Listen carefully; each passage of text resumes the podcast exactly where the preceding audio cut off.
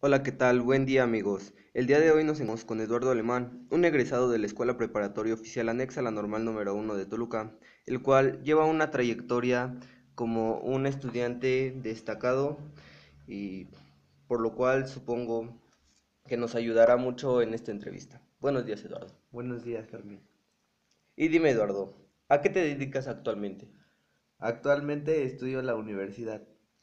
Oh, ¿y en qué universidad estás? Eh, estudio en Unitec, Oh, muy bien. ¿Y cuál es la carrera que has elegido? negocios internacionales.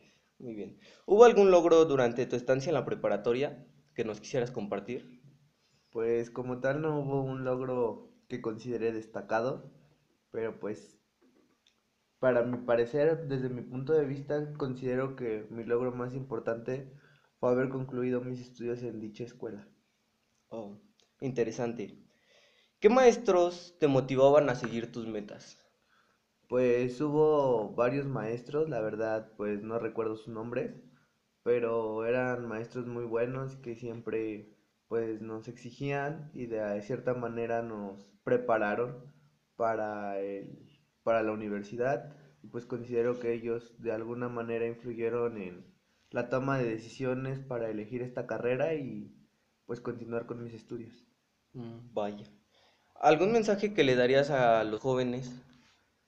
A los jóvenes, pues que se sigan preparando, que no únicamente se queden con lo que les dan los maestros en la escuela, sino que investiguen, se interesen más en, en las materias que sean para ellos más importantes, porque pues la verdad una cosa es la prepa y la universidad pues en algún punto llega a ponerse un tanto dura, entonces pues los jóvenes necesitan estar un poco más preparados para enfrentarse al mundo de la universidad y al mundo laboral.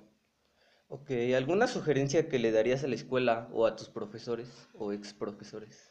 Pues podrían ellos mejorar sus sistemas de enseñanza. eh, en la escuela, pues que no sean tan rígidos y que dejen desenvolver un poco más a los alumnos, porque de ahí, pues bueno, dependen muchos factores. De ahí podría desprenderse su creatividad y siento que en la escuela pues los limitan demasiado. Eh, y a los profesores pues también les sugiero que pues se sigan actualizando, que las clases que daban antes las hagan más prácticas y que les sigan dando cosas novedosas. O sea, estamos en un mundo en constante cambio y siento que los profesores deben de igual seguir cambiando. Muchas gracias, Lalo, eso es todo. Gracias, bye.